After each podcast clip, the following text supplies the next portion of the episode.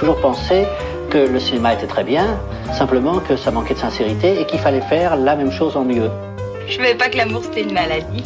En tout cas, vous vous risquez rien. Vous vous êtes fait vacciner. 19h, 20h. Heureusement que j'ai des nerfs, sinon, vous vous imaginez si je suis sur scène sans nerfs du tout, alors vous direz, oh, qu'elle est moche. Bande à part avec Guillaume Durand sur Radio Classique. Je vais lui montrer qui c'est Raoul. Aux quatre coins de Paris qu'on va le retrouver éparpillé par petits bouts façon puzzle. Ravi de vous retrouver pour prendre à part, comme tous les dimanches à 19h. Le sujet aujourd'hui concerne deux expositions magnifiques. Basquiat Warhol, à la fois les œuvres à la Fondation Vuitton et à la Philharmonie, évidemment la bande son de cette rencontre exceptionnelle, de ces artistes exceptionnels. Et figurez-vous que parmi nos parrains, Truffaut, Bardot, Calas et Blier, eh bien, il y en a une, il s'agit de Calas, qui fut à la fois pour Andy Warhol et, pour Jean-Michel Basquiat une sorte d'héroïne que l'on retrouvera, mais ça, on va vous l'expliquer dans un instant avec Sylvain Faure, que je salue. La musique souvent nous prend comme la mer. Vincent Bessière, bonjour Vincent, qui est co-commissaire de l'exposition Basquiat Soundtracks, et Marc Lambron et Josiane Savigno. Marc qui vient de sortir un livre sur sa famille, dont on parlera peut-être à l'occasion.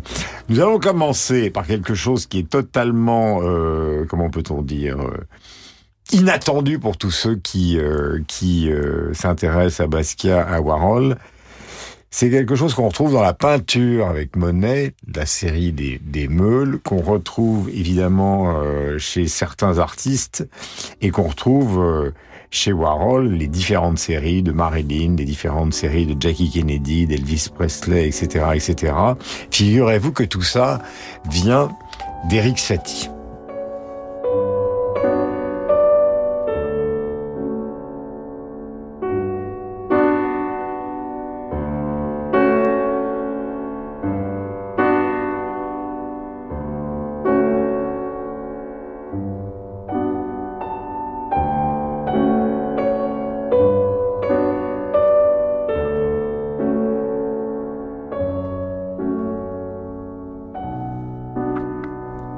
Voilà, simplicité magnifique d'Eric Satie. En fait, en 1963, John Cale, donc euh, musicien, euh, membre du Velvet, joue Vexation d'Eric Satie lors d'une émission. Warhol assiste à ça et donc prend cette idée euh, de la musique répétitive, soit version américaine, soit version Satie, pour relancer justement ou lancer la série de ces portraits sérigraphiés et que l'on retrouvera à plusieurs exemplaires, voire parfois à des dizaines d'exemplaires. Voici ce que donne Vexation.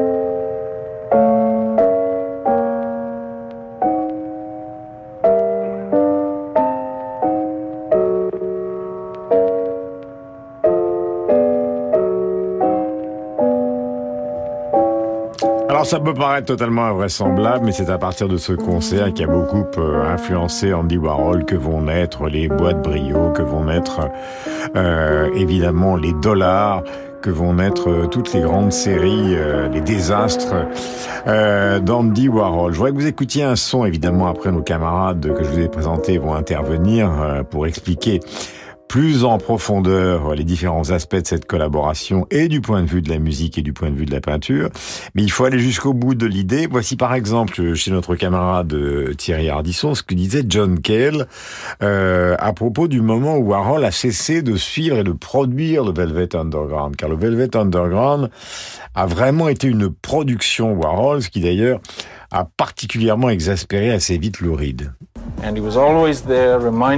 Andy nous rappelait tout le temps toutes les idées dingues qu'on avait et nous poussait à continuer avec elles. Quand il est parti, il n'y avait plus personne pour nous stimuler et euh, on a fini comme des musiciens itinérants. C'était vraiment très triste. Toutes les idées qu'on avait se sont évaporées. Voilà pour ces quelques mots donc euh, dédiés à, Andy Warhol par John Cale. Et enfin, nous ré-rentrons dans la musique euh, avec John Cale et Lou Reed Le titre, c'est Style It Takes. C'est en 1989. C'est l'extrait de l'album Drella, donc qui était dans les surnoms euh, d'Andy Warhol. Et le titre lui est évidemment euh, dédié. You've got the money, I've got the time. You want your freedom, make your freedom mine. Cause I've got the style it takes. And money is all that it takes. You've got connections, and I've got the art. You like attention, and I like your looks. And I have the style it takes. You know the people it takes. Why don't you sit right over there? We'll do a movie portrait. Voilà, magnifique chanson donc à la mémoire euh, de Joella. Marc, il faut expliquer ce que fut cette collaboration entre Warhol et le Velvet Underground. Après, au cours de l'émission, on reviendra évidemment sur la collaboration des peintres euh, que furent Jean-Michel Basquiat et, et, Andy Warhol à, l'origine, donc euh, initié par Bruno Bischofberger, un grand marchand de tableaux, donc euh, zurichois. Mais revenons sur cette histoire particulière de la Factory version euh, version Warhol Velvet. Alors, le Velvet est un groupe qui est formé en décembre 1965, qui a quatre membres. Euh, Lou Reed, qui est un garçon euh, de, la périphérie de New York, martyrisé par ses parents, qui a subi des électrochocs, qui est très inspiré par un poète, un poète beat qui s'appelle Delmore Schwartz. Euh, qui est donc la face sombre si l'on veut, couplé avec John Cale, qui est un musicien multi-instrumentiste d'origine galloise, donc il y a de l'Europe, euh, qui joue du violon, de, la guitare et des claviers, euh, un guitariste, Sterling Morrison, et une femme batteur, Mo Tucker. Ce qui caractérise ce, ce, ce, Velvet Underground, c'est que c'est un groupe euh, froid, vénéneux, euh, avec de la culture européenne. Il y aura des chansons qui sont inspirées par Sade ou par euh, Saker Mazok, euh, et qui vont être annexées en quelque sorte à partir de 1966 par le Warhol de la première Factory, qui est la Silver Factory, parce qu'elle était couverte de, c'est l'époque spatiale. 64, 68, de, 47e rue à New York, puis elle a déménagé 33 Union Square, ouest, dans le même immeuble. Qui est la Factory argentée, parce que les murs étaient couverts de papier argenté assez NASA, et il y a ce qu'on n'appelait pas encore les multimédias, mais qui fait que Warhol, dans cette usine, euh, qui est une ancienne usine de, de lait d'ailleurs, de lait conditionné, à la fois c'est son atelier de peintre, mmh. mais il y a aussi euh, ce qu'il appelle ses superstars, qui sont soit des, des femmes de la bonne société new-yorkaise comme Baby Jane Holzer ou Eddie Sedgwick, mais aussi des gens qui traînent dans la rue ou des, des ultraviolets, ultraviolets ou des jolis gitons comme euh, Joey D'Alessandro. Donc il y a toute une toute une faune et des films qui vont être faits, Alors, des films conceptuels mm. comme par exemple Empire State Building où on filme en, en plan fixe l'Empire State Building pendant des heures, ou Sleep, où le poète John Giorno est filmé en train de dormir pendant cinq heures, et le Velvet vient s'incorporer pour donner le son, en quelque sorte, de cette de cette euh, factory. Euh, et Warhol y adjoint un personnage important sur le premier album, album à la banane, parce qu'il il, il, dessine la, la, la, couverture, qui est Nico, euh, elle-même mannequin, actrice de la Dolce Vita, et qui va chanter trois chansons sur le mémorable premier album dont on dit, euh, et j'en ai fini, que peu de gens l'ont acheté, mais que tous ceux qui l'ont acheté ont formé un groupe. Euh, c'est un groupe séminal, c'est un groupe influent et ça va jusqu'au punk et, à la new wave. Alors évidemment le John Cale Lurie que l'on vient d'entendre, c'est un hommage euh, dédié à Warhol, mais les relations entre Warhol et Lou Reed ont été évidemment très rapidement orageuses pour des questions, j'allais dire de producteurs, c'est-à-dire que Warhol se considérait un peu comme euh, le Johnny Stark du groupe et que ça a posé beaucoup de problèmes à Lou Reed qui voulait s'émanciper. Mon cher Vincent Bessière, donc il y a d'un côté les 160 il y a 300 œuvres qu'on voit à la Fondation Vuitton, dont 160 tableaux qui environ ont été faits. Il y en a 80 à la Fondation, mais il y en a 160 de cette collaboration assez inouïe d'histoire de l'art. Et comme on le disait depuis le début, il y a une sorte de bande musicale de tout ça. C'est ce que vous avez fait à, la Philharmonie. Et avant que vous nous décriviez ça comme marque, ce qui est très intéressant, c'est que bah, d'une certaine manière, Warhol, il n'aimait pas simplement... la musique de son époque, mais dans la Factory, il y avait un côté wagnérien qui rôdait. Il aimait Maria Callas, qu'on a évoqué tout à l'heure, et Charlie Parker. C'est d'ailleurs Maria Callas que vous avez choisi, Vincent, dans évidemment l'extrait le plus célèbre, Castadiva, de euh, Vincenzo euh, Bellini dans La Norma, et vous allez nous expliquer pourquoi.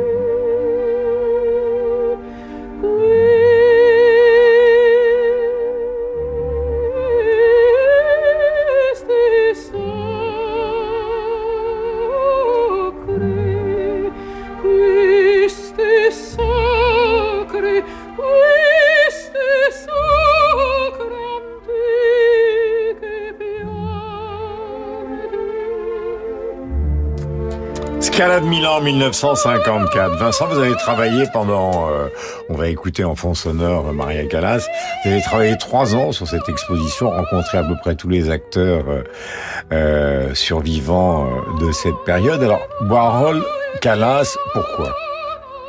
Alors, en l'occurrence, j'ai travaillé sur l'exposition de la Philharmonie seulement. Bien sûr, oui. euh, dans laquelle euh, Warhol n'est pas tellement représenté, puisqu'on a laissé le champ libre à la, à la Fondation Louis Vuitton. Mais en commençant cette exposition Basquiat, euh, on voulait sortir un peu des sentiers battus. On associe Basquiat au hip-hop, évidemment. On l'associe à la no wave parce que c'est le, le, milieu d'origine. On, on l'associe au jazz. Mais l'opéra n'est pas forcément une musique mm. à laquelle on penserait quand on pense à Basquiat.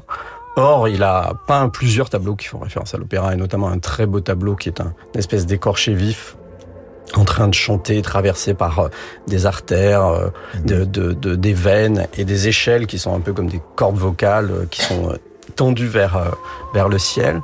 Et, euh, et, on a trouvé très beau de placer ce, ce tableau en ouverture de l'exposition. Mm -hmm. pour justement... Car il y a aussi les tableaux à la Philharmonie, c'est ça qu'il faut dire. Oui, c'est une exposition aux Beaux-Arts euh, qui présente plus d'une centaine d'œuvres, euh, à la fois des tableaux, des œuvres sur papier, des vidéos, des choses moins connues de lui, euh, des cartes postales qu'il a faites, dont mm. il était très fier d'avoir vendu d'ailleurs un exemplaire à Warhol. C'était un de ses premiers faits d'armes, si, C'était dur. si je puis dire. C'était dur, c'était dur. Il, il le guettait parce que pour Basquiat, comme pour tous ses camarades de, de, de jeu, de, euh, Warhol est une espèce de, de figure vraiment tutélaire. C'est un dieu, ouais. que, dieu vivant qu'ils espèrent rencontrer. La Factory est un lieu qui les fait fantasmer et dans lequel euh, ils veulent ah, C'était le lieu new-yorkais des années 80. Par excellence. Basquiat est une étoile montante de ouais. la peinture avec des expositions un peu éparses et la rue. Ouais notamment une exposition chez Anina Nozey. Il a comme marchand de tableaux Bischofberger. Ouais. Il vient chez Bischofberger à Zurich. Zurich, il fait... Euh, enfin, il discute avec la fille de Bischofberger, qui est toute petite, mmh. et Basquiat considère qu'effectivement, l'art enfantin, mmh. c'est très important. Et lui dit, ben, moi, j'aimerais bien travailler avec Warhol. Et Warhol contacté par Bischofberger, lui dit mais est-ce qu'il est vraiment assez célèbre pour que je j'entame une collaboration avec lui? Et puis il y a ce fameux tableau qui s'appelle Dos Cabezas, c'est-à-dire qu'en fait il y a un Polaroid qui est pris des deux, et deux heures plus tard, pour convaincre Warhol, Basquiat lui envoie un tableau absolument magnifique, où on le voit lui avec ses dreads, et à côté, il y a un cyclope à perruque qui est, qui est euh, Warhol, et Warhol devient immédiatement convaincu. C'est comme ça ouais. qu'ils vont faire il ces dit, 100... Il est plus rapide que moi. Ouais, il est plus rapide que moi, qu'ils vont faire ces 160 tableaux. Je voudrais qu'avant que tout le monde parle de ça, et qu'on entende Sylvain, qui est bien silencieux depuis le début, qu'on évoque une autre version des choses, parce que ça, tous ceux qui aiment Basquiat l'ont vu. Euh, non seulement on retrouve des noms de grands sportifs nord-américains, Sugar Ray Robinson, des menus euh, de restaurants qui sont détaillés, des choses, vous avez évoqué, les écorchés, mais qui tiennent de l'histoire de la médecine quasiment avec des listes. Mais alors Charlie Parker, Charlie Parker, il est absolument partout.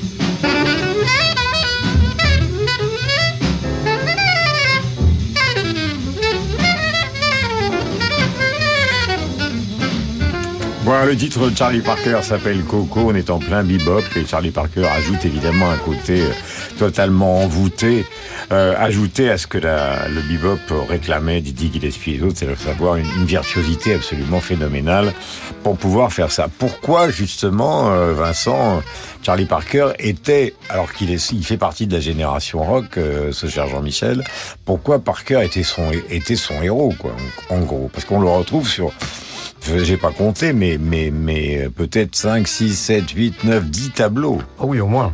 Même bien plus, je pense. Parce que souvent, ils s'amusent à laisser des petits indices qui font des, sont des petites références à Parker. Des trompettes, dans des, des dans des, des les coins des tableaux. Alors parfois, c'est le nom d'un de ses musiciens, Dodo Marmarosa, par exemple, qui est un pianiste complètement obscur, mais qu'il cite parce que c'est un musicien de Parker, ou il cite sa fille, sa fille, la fille que Parker a perdue mm -hmm. alors qu'elle n'avait que deux ans, qui s'appelait Pre et à qui il dédie des œuvres, notamment une qu'on a dans cette exposition, qui est une espèce de petit rétable en hommage à, à, cette, à cet enfant perdu.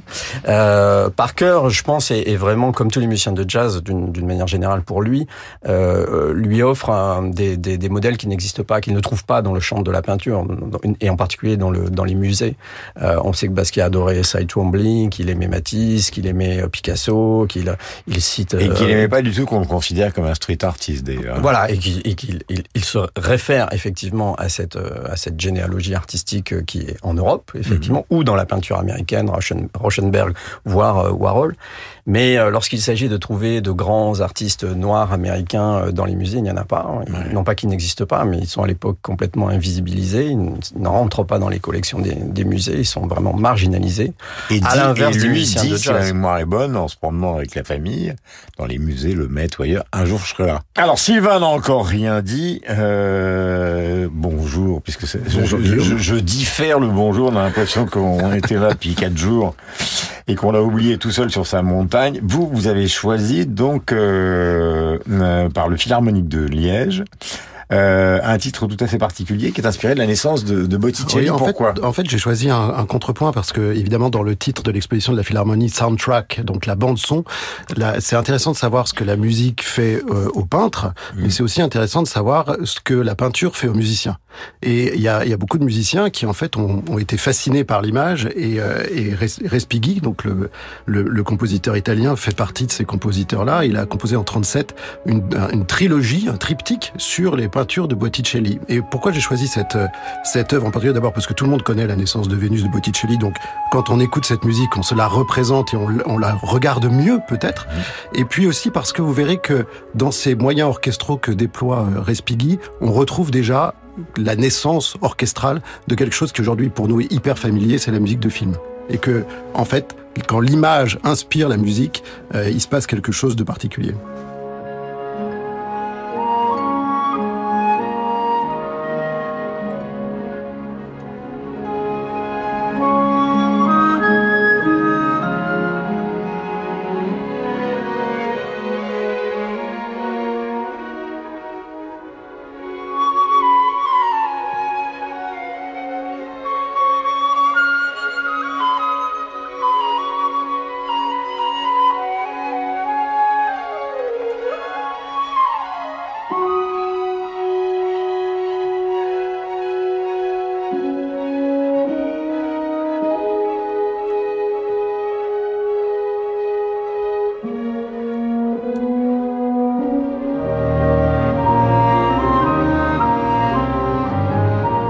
Magnifique. Euh, je redonne le titre.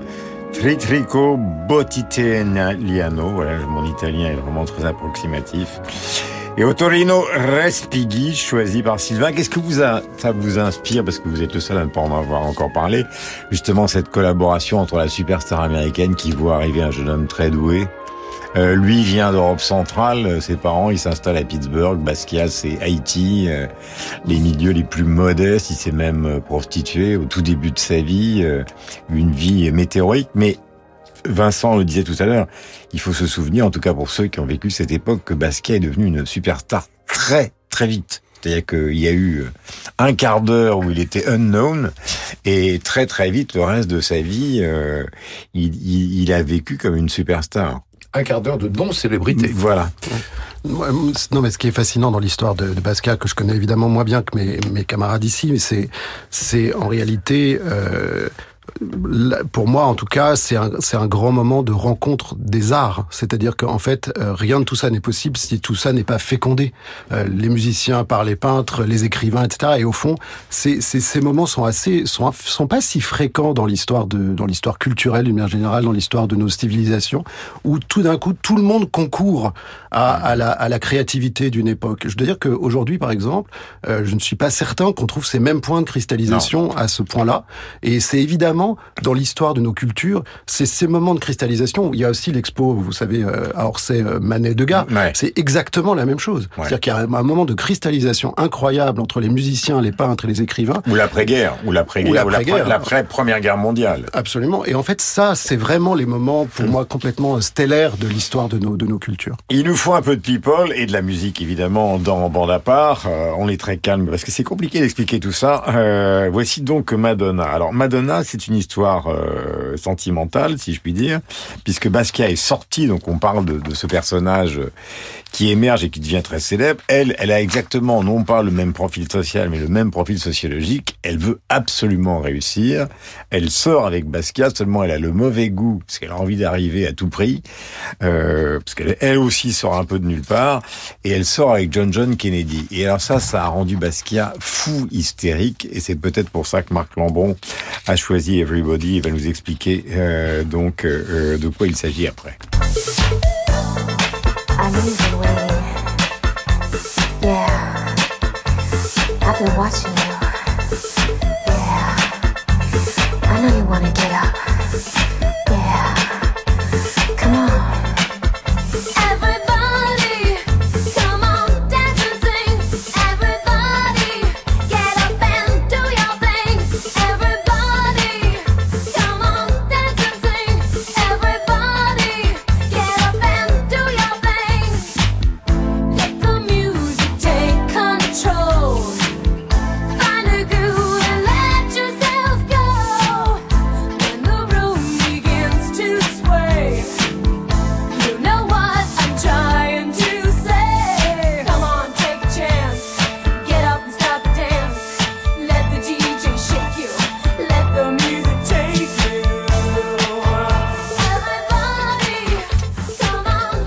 Voilà Madonna, la musique qui est vraiment symptomatique des années 80. Madonna en est l'héroïne, mais alors on est au cœur de d'une bagarre sentimentale marque euh, terrible. hein.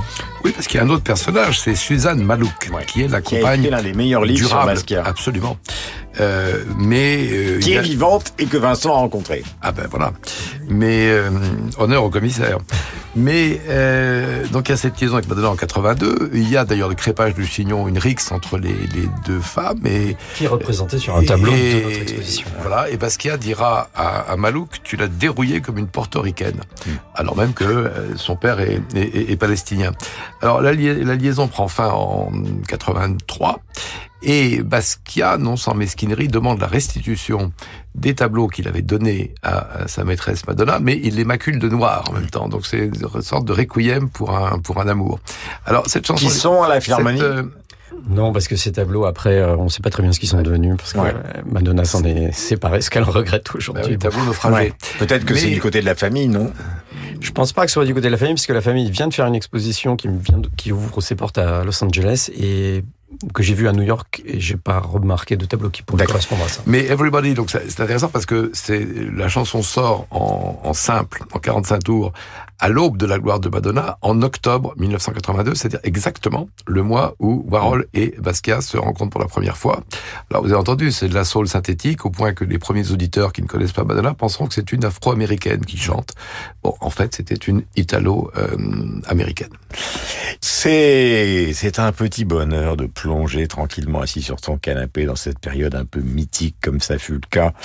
Par exemple, on le disait tout à l'heure pour euh, Degas ou Manet ou pour les surréalistes euh, dans l'après-guerre qui ont fait à la fois euh, de la musique, des poèmes, de la littérature, des cadavres exquis, beaucoup de choses qui ressemblent à ce dont nous parlons pour les années 80 euh, à New York. Renew. Renew, c'est une large gamme de véhicules d'occasion adapté à tous les besoins. Renew, véhicule d'occasion électrique, hybride, essence ou diesel, reconditionné et certifié. En ce moment, profitez de votre véhicule Renault d'occasion avec 3 ans d'entretien et 3 ans de garantie pour seulement 1 euro de plus. À découvrir dans le réseau Renault. Voir conditions sur fr.renew.auto. Renew. Pour les trajets courts, privilégiez la marche ou le vélo. Bonjour, c'est Alain Duo. Avec Radio Classique et à bord d'un yacht ponant au design raffiné, je vous invite au deuxième festival lyrique en mer. Des artistes de haut vol, la révélation Alexandra Marcelier, le ténor Valentin Thiel, la nouvelle Carmen Héloïse Mas, le baryton Alexander York et au piano Antoine Paloc pour la Traviata Werther Carmen et un hommage à Maria Callas pour son centenaire. Réservez votre croisière Ponant Radio Classique au 04 91 300 888 sur ponant.com ou dans votre agence de voyage. Angers Pianopolis, un nouveau festival de piano à Angers dans des lieux et des jardins d'exception du 18 au 21 mai. Alexandre Kantorov, Aurélien Pascal, Bertrand Chamaillou, Yaron Herman, William Christie et Justin Taylor, Carole Beffa, Philippe Cassard, Nathalie Dessay et bien d'autres artistes. Dans la douceur angevine, le piano dans toutes ses dimensions, du classique au jazz en passant par la chanson. Angers Pianopolis, du 18 au 21 mai. Sous la magnifique charpente de la Grange de Melay près de Tours, vibrez à l'écoute des plus grands interprètes. Les pianistes Marie-Ange Gucci, Mao Fujita, Nikolai Lugansky, Nelson Gerner, le violoniste Vadim Repin ou encore le quatuor Modigliani, l'orchestre Consuelo, vous enchanteront avec Beethoven, Kurt Weill, Debussy, Rachmaninoff, Schumann. Rendez-vous du 9 au 18 juin au Festival de la Grange de Melay. Informations et réservations sur festivallagrangedemelay.fr. Vous avez une borne de recharge chez vous ou vous êtes conducteur de véhicules électriques? Découvrez l'application Plugin par Renault, une plateforme communautaire de recharge électrique entre particuliers pour vous permettre de recharger votre véhicule 100% électrique ou hybride rechargeable toute marque, partout, tout le temps. Une raison de plus pour faire le choix d'un véhicule électrique. Si vous possédez une borne de recharge, monétisez-la. Si vous conduisez une voiture électrique, réservez et planifiez votre recharge chez un particulier. Téléchargez gratuitement l'application sur l'App Store et Google Play.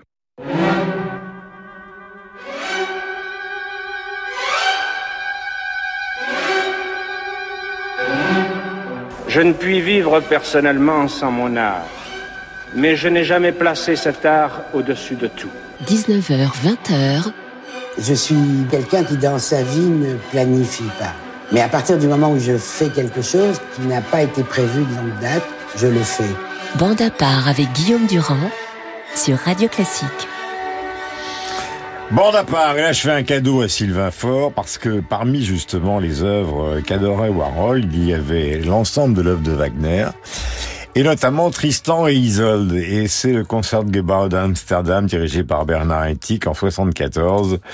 Et ça paraît invraisemblable, mais c'est vrai que cette factory euh, couverte de papier aluminium et argenté, c'était pour euh, Andy Warhol une certaine manière de théâtre total dans sa vie, euh, à la façon dont Wagner concevait euh, son œuvre, Tristan et Isolde. Qui connaît mieux Tristan et Isolde que notre ami Sylvain Personne.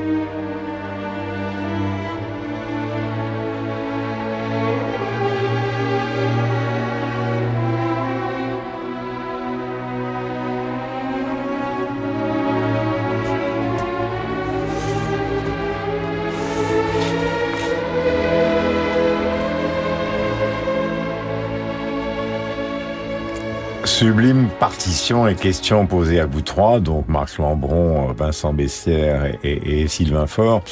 Il faut rappeler quand même, toujours un peu de pédagogie, que le pop a été en- en- inventé par les Anglais, par Richard Hamilton, par exemple, qui était un grand peintre, et qui a fait donc euh, une couverture dans les albums des Beatles. Et c'était un pop qui était joyeux, alors que le pop distancé d'Andy Warhol, ça s'est terminé par les ombres, Shadows, par les désastres. C'était quelque chose qui était très très distancé et, et, et presque parfois euh, froid. Or là, on découvre que, que Warhol adorait Wagner, c'est-à-dire le, le, le contraire du glacial, quoi. Oui, mais je pense que Marc a, a prononcé tout à l'heure le mot qui convenait au propos de Velvet Underground, qui est vénéneux. Et en fait, euh, on sent dans cette musique Mmh. une espèce de poison qui se diffuse exactement, en fait, comme dans le Velvet Underground, et en fait, comme dans la peinture de Basquiat, d'une certaine manière, qui est une peinture euh, un peu empoisonnée, pardon, sous le contrôle des spécialistes, mais qui est pas du tout une peinture euh, de la bonne santé et de la et de la réjouissance Enfin, il y a une monde. sorte de mélange, hein, parce que Il y a un mélange. Il y a un mélange parce que les fonds maticiens bleus, etc. C'est tellement proche justement d'une allégorie de la peinture et de la gaieté, mais en même temps, vous avez euh, effectivement un personnage noir qui est farci de piqûres euh, et qui est convoqué. Parfois, c'est un pingouin d'ailleurs euh, qui est convoqué devant Dieu, donc convoqué devant la mort. Enfin, il y a une sorte de mélange et d'équilibre des deux qui est qui est étonnant. Luciano Pavarotti, donc extrait de Tosca de Puccini, c'est un choix de Sylvain Faure, 1979. Il vient de nous expliquer pourquoi.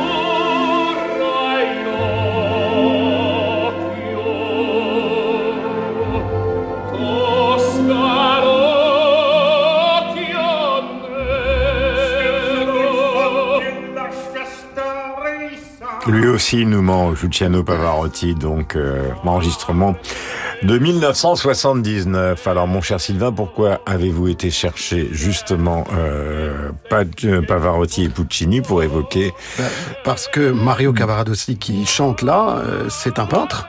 Et c'est un peintre qui décrit son tableau. Et en fait, euh, le- la figure du peintre dans Tosca est fondamentale parce que euh, la- le choix de Puccini, c'est d'en faire un héros anticonformiste, révolutionnaire, fougueux, etc. Et ce qu'on entend dans ce morceau, en fait, euh, dans les standards de l'époque, hein, en 1900, euh, c'est ça. C'est une espèce de- d'extase euh, esthétique. Et, et je me suis dit, en fait, c'est un peu un clin d'œil à notre camarade Carole Beffa qui n'est pas là aujourd'hui. Je me suis dit que Carole serait bien inspirée de faire un, un- un- d'écrire un opéra sur sur Basquiat et Warhol où on entendrait euh, l'un et l'autre s'extasier euh, sur les œuvres de l'un et de l'autre. Et là, ça, ça se passe dans une église romaine, mais ça Donc, fait- commande. Voilà, la commande est passée à notre camarade euh, Carole. Il faut chose, il y a eu des hommages, prie, il y a des, chez vous, des mon hommages musicaux assez tôt venant des gens du Velvet, c'est-à-dire que Lou Reed, il n'y a plus de Velvet en 1972, mais il y enregistre une chanson très célèbre, Walk on the Wild Side, Mhm. qui déjà euh, pose la légende des, des gens de, de, de la Factory. Et puis après, il y a ce qu'on a entendu tout à l'heure, c'est-à-dire l'album de 93, je crois, Mhm. ou 90, je ne sais plus, Song for Drella. Drella, c'est à la fois Dracula et Cendrillon. C'est Warhol. Je reviens à vous, euh, Vincent, avant qu'on écoute Lou Reed, parce qu'il y a aussi une partie de la musique, alors là, de l'époque, y a ce qui a fabriqué leur culture, qui parfois n'est pas du tout euh, l'époque. Et alors là, ce qu'on va écouter, c'est totalement l'époque, puisqu'il s'agit de Ramelzi et K-Bob. Le titre, c'est Beat Bop.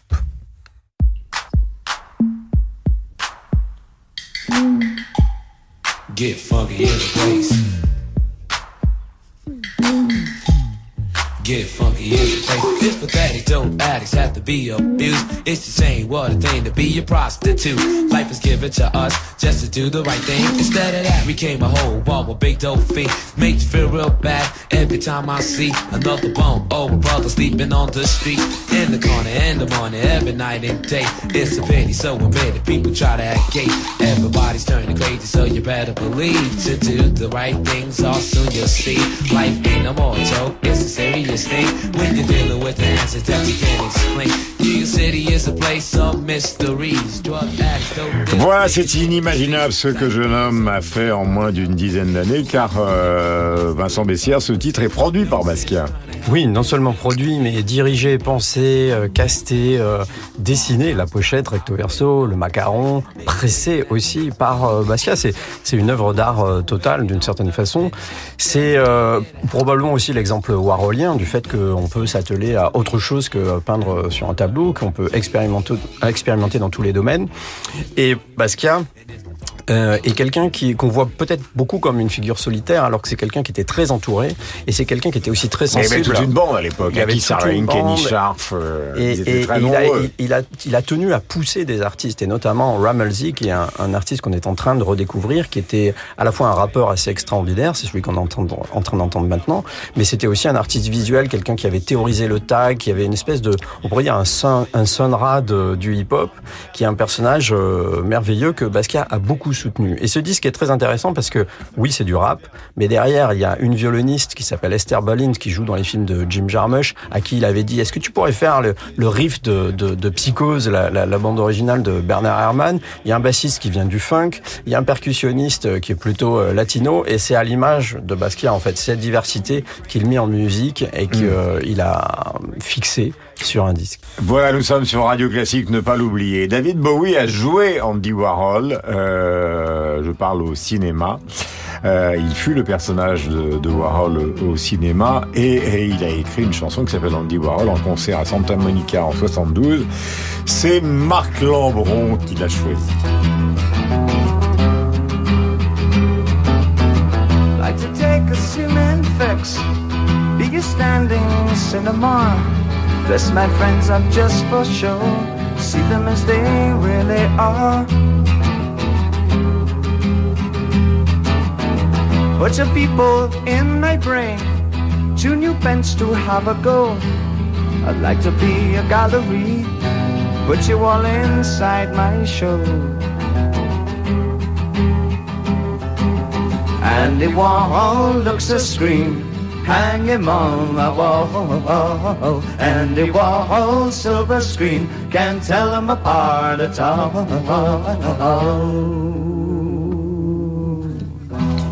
Avec beaucoup de justesse, euh, tout à l'heure, euh, Vincent, Marc et Sylvain disaient qu'il y a des moments comme ça exceptionnels dans l'histoire de la création. Alors ça passe par un lieu où les gens se rencontrent. Vous avez effectivement la fin du 19e siècle français, vous avez l'après-guerre français, vous avez une partie de l'Angleterre pour la littérature, vous aviez à la fois Virginia Woolf et de l'autre côté Keynes, vous avez euh, les tas de périodes, l'Angleterre des années 60 et, et, Marc, euh, effectivement, euh, cet Anglais qui s'appelle David Jones, il a fini sa vie aux États-Unis et il a été très très marqué, c'est-à-dire qu'il est passé justement de la de la Grande-Bretagne qu'il a vu naître au New York qu'il a vu se développer en fait.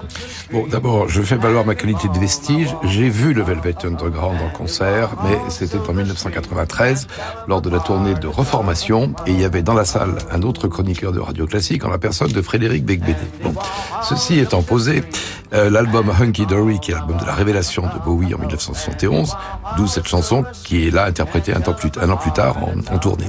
Alors, Bowie, oui, c'est David Jones. Il y a un caméléonisme de, de Bowie comme de Warhol. C'est une des raisons pour lesquelles il est fasciné euh, par Warhol. D'ailleurs, il a un de ses maîtres, c'était le Marcel Marceau britannique, Lindsay Camp. Il a pris des, des cours avec lui. Et il écrit cette chanson qui est pas forcément aimable, parce que les paroles disent que Andy a un Judas dans la tête, comprenez, c'est un voyeur, et il est suggéré qu'il siffle de la colle. Alors, ce qui est plus étonnant, c'est qu'en septembre 71, c'est-à-dire deux mois avant la sortie de l'album, il chante, il interprète cette chanson, Bowie, devant Warhol, qui est pas très content, Et à la façon warholienne, à la fois laconique et décadrée, il s'enquiert de l'origine des chaussures jaunes que porte David Bowie. Donc il, euh, il botte en touche, et puis une fois que Bowie est, est sorti, il demande à ses camarades s'il aurait droit à des royalties sur euh, la chanson. Bon, mais euh, tout ça s'achève, comme vous l'avez dit, en 1996, lorsque Julian Schnabel, lui-même peintre, réalise un film biographique qui s'appelle Basquiat, et où Bowie, vampire, suprême, joue à ce moment-là, se met dans la peau de, Warhol, euh, 9 ans après la mort du dit euh, Warhol. Euh, pendant l'exposition, d'ailleurs, euh, là, je parle de l'exposition Vuitton, il y a y a pas un tableau, mais il y a un format tableau gigantesque une photo de toute la bande de l'époque autour de la factory où on voit justement euh, un mélange extraordinaire entre des milliardaires, des camés, euh, des artistes qui sont devenus célèbres, enfin une sorte de bande totalement hétéroclite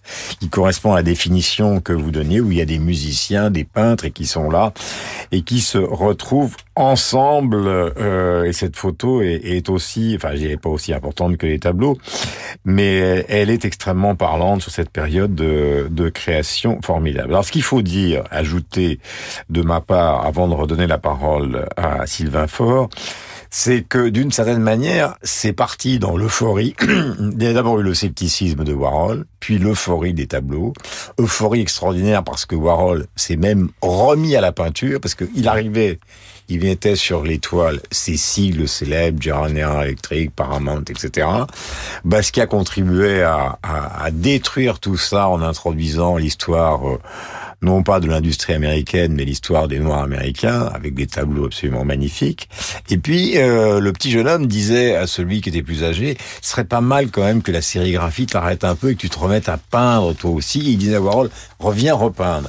Tout ça a été, euh, il y en a beaucoup, hein, on parle de 160 œuvres, a été exposé chez Tony Shafrazi à New York, euh, donc qui est un personnage inouï, puisqu'il a comme caractéristique, avant d'avoir été marchand de tableaux, d'avoir tagué, voire à moitié détruit Guernica, parce qu'il était dans le début de sa carrière une sorte euh, d'artiste méconnu, et pour une bonne raison, c'est qu'il n'avait strictement aucun talent, donc il s'est vengé euh, sur Guernica. Mais là où ça nous ramène à cette histoire, et j'en termine, avant qu'on passe à Francis Poulenc, c'est que le New York Times a flingué l'exposition, en disant... Euh, Warhol, c'est formidable, Basquiat, c'est formidable, mais la collaboration entre les deux, c'est pas terrible, et ça a totalement altéré leur relation, d'une certaine manière. La mascotte de Warhol. Voilà. Oui, c'est surtout ça. C'est ce terme très péjoratif euh, dans lequel, euh, au lieu de présenter les deux artistes à égalité, effectivement comme une collaboration à quatre mains auquel les deux artistes auraient pleinement collaboré, le New York Times a présenté ça comme une fantaisie d'Andy Warhol qui s'était entiché de ce petit nouveau peintre qu'on appelle Jean-Michel Basquiat avec beaucoup de condescendance. Mhm. Et ça a extrêmement blessé Basquiat, ça a éloigné les deux hommes. Ça les a blessés tous les deux, en Oui, fait. ça les a blessés tous les hommes, mais ça, ça a créé une espèce de faille entre eux qui ne s'est jamais refermée, et d'autant d'autant moins que euh, Warhol est mort euh, subitement, de manière tout à fait in- inattendue, des suites d'une opération chirurgicale, et qu'ils n'ont pas eu le temps de se réconcilier, ce qui a été Mhm. une, une blessure profonde pour, euh, pour Basquiat. Et ce qui a été aussi très important, et ce qui sera plus le cas maintenant, notamment après ces deux expositions, bien que nous ne sommes, nous ne soyons pas là pour faire vendre, c'est que moi je me souviens en promenant à New York à l'époque, c'est que non seulement il y avait cette espèce de mépris pour cette collaboration, mais euh, en termes financiers, euh, les Warhol valaient déjà une fortune, les Basquiat commençaient à valoir une fortune, alors que pour des sommes relativement modestes, vous pouviez acheter les tableaux de collaboration des deux ou des trois avec Francesco Clemente qui étaient gigantesques. Et c'est cet article du New York Times qui a, au fond, euh, poussé les collectionneurs dehors. Alors, euh, maintenant, c'est plus tout à fait le cas. Francis Poulenc, alors là, nous sommes tout à fait dans la thématique de Sylvain, puisque ça s'appelle tout simplement Le travail du peintre, chanté par le baryton, donc Bernard Kreuzen, avec Noël Lee au piano, et c'est Sylvain Faure qui vous en parle. À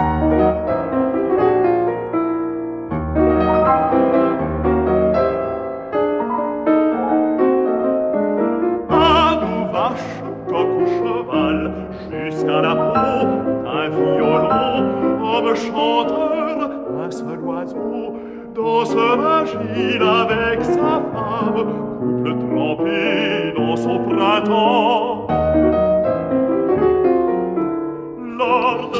Francis Poulenc, donc. euh, Ah, il faut rappeler que Marc Chagall, c'est une énorme bagarre actuellement que vous connaissez particulièrement bien, Sylvain Fort, parce que il est donc l'auteur, euh, bah, effectivement, du plafond du Palais Garnier, et il y a toute une catégorie de gens qui voudraient qu'on enlève le Chagall parce qu'il y avait déjà un plafond, et, et voilà, et qui réclament euh, bah, le, le départ de Chagall et la restitution du plafond d'origine. Ça n'a pas de rapport avec ce, le sujet Si, du c'est jour, un mais rapport, c'est un rapport puisqu'en fait, Poulain, qui évidemment la rencontre avec Éluard est une rencontre très importante. Éluard qui, dans ses poèmes, essaye de, de trouver les mots pour dire la peinture, et Poulain qui, qui trouve la musique qui va avec les mots de Éluard pour parler de peinture, en particulier de celle de Chagall, et Chagall qui, quelques années après euh, ses œuvres, le, le travail du peintre c'était 56, euh, peint le tableau, peint le le, le plafond de l'opéra du Palais Garnier, euh, plafond qui décrit ou qui essaye de, de métaphoriser la musique. Donc en fait, tout ça se tient. Ensuite, Alors, faut-il Les violonistes sont partout dans l'œuvre de Chagall. Absolument. Faut-il euh, faut-il retirer le plafond de Chagall? Moi, je pense, je ne le pense pas. Euh, D'abord parce que euh, c'est une œuvre qui tient par elle-même. Ensuite, la fresque de Le Neveu en dessous est visible d'une autre manière sur des reproductions, etc. La vérité, c'est que si on retirait ce plafond pour montrer la fresque, ce serait probablement un travail de curiosité ou de découverte, disons ar- archivistique, euh, probablement pas inintéressant, mais il est il est certain de mon point de vue que le plafond de Chagall a une une valeur bien supérieure à simplement ce témoignage d'époque. Enfin, il me semble. Je- C'est curieux que la cancel culture, pour une fois, joue au bénéfice de l'art pompier ou euh, assimilé. C'est la cancel culture néoconservatrice. Voilà. C'est ça qui est aussi, ça existe. Dans les. Le blues, le blues est omniprésent évidemment parce que euh, alors, est-ce qu'il peignait en musique Basquiat? Tout le temps. Tous, tous les témoignages s'accordent pour dire que Basquiat peignait en musique, mais même il peignait dans le bruit, c'est-à-dire que il créait une bulle sonore. Et il pouvait y avoir plusieurs euh, euh, diffusions en même temps dans son dans son atelier. Il pouvait avoir un disque qui tourne sur la platine, la radio allumée, la télé allumée, le bruit de la ville. Hmm. Il habitait en face d'une caserne de pompiers et quand on sait le bruit que font les Il sirènes. faut rappeler l'adresse d'ailleurs son atelier. euh, C'est Great John Street, c'est Voilà, une petite rue euh, du bas Manhattan. Manhattan. Qui est devenu un lieu mythique. euh, Oui, qui devient un, un lieu de pèlerinage, qui est alloué d'ailleurs, si ça vous intéresse. Eh ben, écoutez, on va y aller, mais je vous invite tous. Bucka White, Fixing to Die Blues, car effectivement, euh, Jean-Michel Basquiat et nous tous aimons le blues.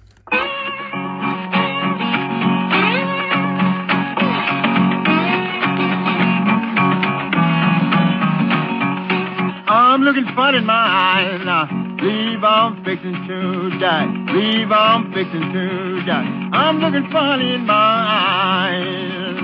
Leave I'm fixing to die. I know I was born to die, but I ain't leave my children crying.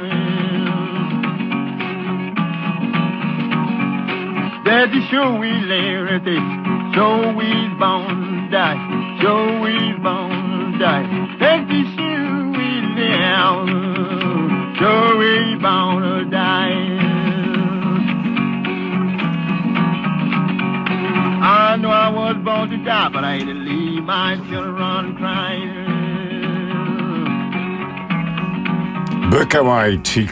to Die Blues, titre de 1940. Alors, cette génération euh, Basquiat aux États-Unis et même Robert Combaz en France, ils ont ramené à quelque chose de qui avait un peu disparu, c'est d'écrire sur des tableaux, Euh, parce que ce sont les, les tableaux de Basquiat et encore plus les dessins, ce sont des gigantesques d'écriture saintes ou, ou sataniques ou désespérées, mais ce sont des, des gigantesques écritures.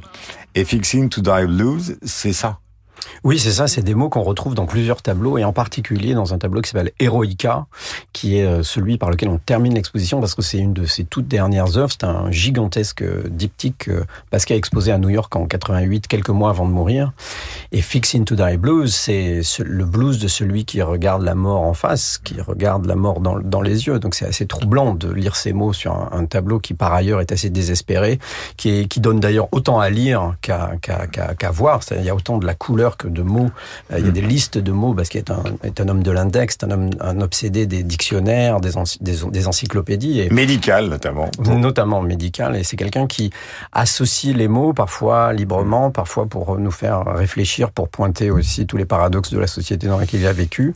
Et il met donc en regard Fixing to Die Blues, qui est un blues du Delta, donc le blues rural, vraiment le blues le, le- le plus, le plus authentique et, et le plus modeste de, de, de par ses origines, avec Heroica, qui est euh, la symphonie numéro 3 de Beethoven, qui est le summum de la forme symphonique euh, occ- occidentale, mais qui est une œuvre au destin assez particulier parce qu'à l'origine, Beethoven entendait la dédier à, Nona- à Bonaparte, en qui il voyait l'homme providentiel, et le jour Ça a beaucoup changé. et le jour où il s'est proclamé Napoléon, Basquiat, euh, pardon, quel lapsus, Beethoven a rayé cette dédicace euh, de la partition originale euh, et a supprimé donc toute référence à Napoléon. Voilà. Et Basquiat qui aimait qui adorait raturer, qui adorait recouvrir, comme sur les dessins qu'il avait donnés à Madonna, était sûrement sensible à cette histoire. D'ailleurs, vous découvrirez à la Fondation Vuitton cette fois-ci, et pas à la Philharmonie, mais je ne sais pas si à la Philharmonie il y en a aussi, les fameuses photos où on les voit en train de faire des matchs de boxe, et euh, Warhol porte une sorte de, de t-shirt euh, col roulé pour justement euh, cacher ce torse qui est coutu- couturé de cicatrices. Je parle sur le contrôle des écrivains que vous êtes tous. Euh, il y a deux livres qui pour moi, parce qu'on a beaucoup écrit sur Basquiat et Warhol, je parle pas des catalogues, beaucoup, beaucoup. Mais moi, il y a deux choses qui m'ont beaucoup plu. C'est euh, le témoignage quasiment au jour le jour pour l'ensemble de la période. Le livre de Bob Colacello, qui était donc le rédacteur en chef d'Interview et qui raconte, euh, mais qui raconte euh, de 6 heures du matin à, à 5 heures du matin la nuit d'après tout ce qui s'est passé pendant cette période-là. Et peut-être encore plus émouvant qu'un petit, le livre de Suzanne Malouk, justement, qui fut sa première petite amie et qui était une serveuse d'un bar du coin de Great Jones Street, qu'il a euh, souvent abandonné, mais jamais franchement quitté, et qui trouve des mots, Vincent, absolument exceptionnels pour lui, juste. Oui, et d'ailleurs c'est un, aussi un ouvrage de collaboration puisque c'est un livre que Suzanne Malouk a écrit avec une euh, poétesse américaine qui s'appelle Jennifer Clements. Et euh, le livre est assez étrange parce qu'il est parfois à la troisième personne, parfois à la première personne, donc il y a une espèce d'alternance comme Mais ça. même de- pas de- 150 de pages, enfin, c'est très court. Et, chaque chapitre est d'ailleurs très bref. euh, C'est vraiment des formes très condensées, c'est des historiettes, c'est des moments de vie euh, qui ressurgissent de, la mémoire de, Suzanne. Et c'est très émouvant parce que c'est vraiment un Basquiat intime. On y apprend plein de choses. Pour moi, ça a été d'ailleurs une source importante. On apprend que par exemple Basquiat voulait faire une tombe à Billie Holiday le jour où il a appris qu'elle n'en avait pas. Et ce qui est aussi intéressant, car je me souviens de l'avoir lu avec passion, c'est qu'elle attendait des nuits et des nuits par- parce que Basquiat disparaissait parfois pendant trois jours, quatre jours, un peu à la Saint-Laurent. Quoi. Il disparaissait euh, dans le monde de la nuit new-yorkais. Il revenait complètement cradingue et elle le baignait. Enfin, c'est c'est très très beau. L'un des plus célèbres. euh, Alors, on Marc vous en a parlé tout à l'heure. C'est pour ça que je parlais de cadeaux à son égard et aux vôtres euh, qui nous écoutez. Il y a évidemment euh, la pochette et la fameuse banane euh, euh, du Velvet, mais euh, euh, l'un des plus célèbres disques de rock du monde, euh, celui des Rolling Stones, Sticky Fingers, a été donc designé par Andy Warhol. Non seulement c'est un disque célèbre, mais alors il a été interdit dans de nombreux États américains car il s'agit d'un jean et d'une braguette qui se baissent. Non seulement il a été interdit dans de très nombreux pays du monde, mais en plus c'est un des disques des Stones qui recueille le plus de tubes et, et, et dont une des chansons, alors Brown Sugar, il y en a beaucoup d'autres, et dont une des chansons Wild Horses est considérée par beaucoup de gens comme par exemple euh, euh, l'ancienne compagne de Jagger, Jerry Hall, comme la plus belle chanson des Stones, qui a été dont la mélodie et le titre ont été trouvés par Keith Richards. Il faut dire dans les deux cas, novation, c'est de la 3D, c'est-à-dire que la, la banane de 67 pouvait se peler et la, euh, la fermeture éclair de Sticky Fingers pouvait se dézipper. Absolument. En tout cas, sur la- les, les premières versions. Voilà ce titre magnifique des Rolling Stones.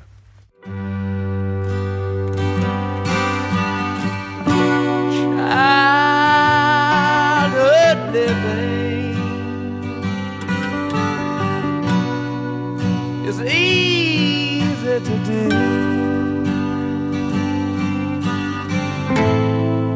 The things you wanted, I bought them for you.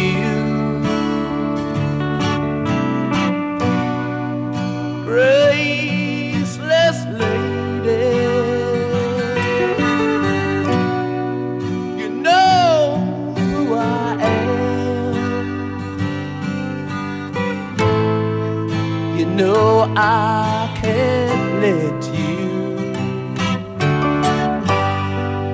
slide through my hands.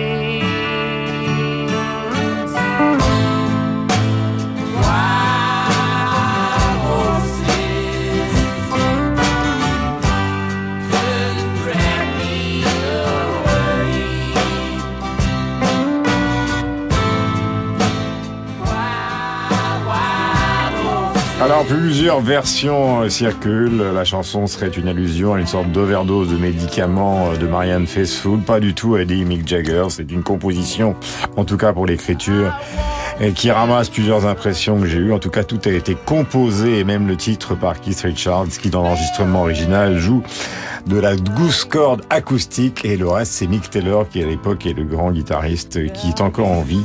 Que Dieu les préserve cela parce que ce n'a pas été le cas pour euh, Basquiat et Warhol. Je voudrais simplement terminer par une petite anecdote personnelle. Le 14 avril 1986, je j'entre, je rentre dans un restaurant totalement par hasard, un restaurant parisien.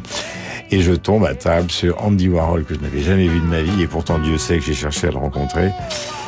Et Mick Jagger qui était là. Et c'était le jour de la mort de Jean Genet. Et j'ai demandé à Andy Warhol ce qu'il pensait de la mort de Jean Genet, parce que ça, quand on lui tombe dessus comme ça par hasard, euh, on a l'impression qu'il est plutôt plongé dans les spaghettis et qu'il y a un pauvre journaliste qui débarque, ça ne doit pas lui faire un grand effet, surtout qu'il est avec Mick. Eh bien, ça ne l'a pas empêché. J'ai demandé à un jeune collaborateur de venir d'Europe 1, où j'étais à l'époque. Il a répondu pendant euh, 25 minutes sur euh, l'œuvre de Jean Genet. Euh, voilà, c'était très émouvant de voir ces personnages mythiques euh, enfermés dans l'arrière-salle d'un restaurant italien. À Paris, il y avait d'autres comparses, mais on n'est pas obligé de dénoncer tout le monde. Dans Wild Horses, il y a une des meilleures définitions de la postérité en une phrase Let's do some living after we die. Vivons encore un peu une fois que nous serons morts. Josiane Savigno, dans un instant. Merci à tous les trois et beau succès pour les deux expositions, bien évidemment. Basquiat Warhol à la Fondation Louis Vuitton, le Basquiat Soundtrack à la Philharmonie, avec évidemment de la musique, mais également des œuvres. Renew. Renew, c'est une large gamme de véhicules d'occasion adaptés à tous les besoins. Renew, véhicules d'occasion électriques, hybrides, essence ou diesel, reconditionnés et certifiés. En ce moment, profitez de votre véhicule Renault d'occasion avec 3 ans d'entretien et 3 ans de garantie pour seulement 1 euro de plus. À découvrir dans le réseau Renault. Voir conditions sur fr.renew.auto. Renew. Au quotidien, prenez les transports en commun. Radio Classique présente Le dictionnaire amoureux de la Toscane par Adrien Goetz. Des paysages, décors de cinéma, mais aussi Dante, Galilée, Florence, le Quattrocento et le Chianti. La Toscane rayonne à travers le monde. Parcourez le portrait intime et éperdument amoureux d'une terre à la richesse historique et culturelle inouïe. Le dictionnaire amoureux de la Toscane par Adrien Goetz aux éditions Plomb. En vente partout et sur radioclassique.fr. Peugeot. Vous êtes au volant et vous vous dites qu'avec les trajets que vous faites chaque jour, vous avez le profil parfait pour passer à l'électrique. Le profil, oui, mais le budget. Pour que l'électrique profite à tous, Peugeot crée le loyer sur mesure. 150 euros par mois seulement avec 500 km inclus pour une i208. Et quand vous roulez plus, le loyer s'adapte. LLD 36 mois jusqu'au 30 avril, premier loyer 3150 euros pour une i208 like neuve, aide de l'état déduite réservée aux particuliers si acceptation crédit par. Conditions sur Peugeot.fr. Pensez à covoiturer. Josiane, vous avez choisi Picasso et la musique. Mais bien sûr, puisque donc d'abord c'est les 50 ans de la mort de Picasso, comme vous le savez tous. J'en profite pour dire qu'on reprend en poche en folio le Picasso l'étranger d'Annie Cohen-Solal, qui est passionnant et dont elle était venue parler ici. Absolument. Et puis donc les musiques de Picasso à la Philharmonie de Paris. Et bien voilà, c'était une émission extra, une émission, une exposition extraordinaire consacrée à son rapport à la musique, qui présentait plus de 250 œuvres. Mais quand je vous dirais qu'elle a ouvert le 22 septembre 2020, vous comprendrez qu'elle a été tuée par le confinement. Il reste le catalogue, qui est un livre magnifique, qui est dirigé par Cécile Godefroy, qui était la commissaire de l'exposition. Toujours disponible, c'est chez Gallimard. Malheureusement, ça coûte quand même 45 euros. Mais pour 9,50 euros, vous avez un découverte Gallimard qui s'appelle Les musiques de Picasso, toujours par la même Cécile Godefroy et qui est aussi formidable. Alors Picasso et la musique, vous savez bien, c'est une longue histoire. Dans son, dans son dialogue avec Hélène Parmelin en 1966, il dit ça. Au fond, quand on parle d'art abstrait, on dit toujours que c'est de la musique. Quand on veut en dire du bien, on parle musique. Tout devient musique. Je crois bien que c'est pour ça que je n'aime pas la musique. En fait, c'est un petit peu plus compliqué parce que sa musique est partout dans son œuvre, comme vous. Vous savez, si je dis quelques mots, si je dis euh, Harlequin à la guitare, on le voit tout de suite, violon feuille de musique, le faune qui joue euh, en 46, un, un, un chef-d'œuvre pour moi qui s'appelle L'Aubade, que vous connaissez sûrement, ce- Oui, 1965. sa, sa présence euh, à, une- enfin, à la première du Sacre du Printemps au Théâtre des. Champs-Élysées. Et puis tous les tous les joueurs de flûte des années 70. Et puis bien sûr, il faut quand même qu'on dise un mot de Parade 1917. Vous voyez, le fameux rideau, euh, les, les ballets russes de Diaghilev, la musique d'Eric Satie, les paroles de Cocteau, la chorégraphie de Léonine Massine et puis une scénographie de Picasso. Mais en effet, comme vous le disiez, s'il a quand même beaucoup fréquenté et des compositeurs et même travaillé un petit peu avec eux quand on parle de Satie, c'est vrai qu'il était moins amoureux de ce qu'il appelait lui-même la musique savante que de la musique populaire, le flamenco, euh, les, euh, le music hall, et puis euh, toutes les toutes les musiques qui accompagnent les férias, les, les, les- lieux où il aimait. Il, était moins, j'allais dire, il était moins Wagner que flamenco. Bah, en tout cas, moi, je vais me précipiter sur ce catalogue euh, Magnifique. euh, magnifique qui est chez Gallimard, Picasso et la musique. Et quel dommage cette expo. Ah ben ça c'est Qu'elle n'ait pas été reprise. Oui, mais ça alors là il y a effectivement de tas de projets, mais c'est une autre conversation qui ont été tués par le Covid, des projets qui ont nécessité des, des mois voire des années de travail comme tout à l'heure Vincent Bessière pour monter des expositions bah, qui ont disparu, qui se sont évanouies. Heureusement il y a la trace des livres. Merci Josiane, c'était bande à part. Alors la semaine prochaine nous allons nous atteler à un sujet qui est assez comique, c'est le moins qu'on puisse dire. Attention, retenez-vous bien, tous les chroniqueurs de bande à part vont parler des musiques qu'ils détestent. Sacré programme.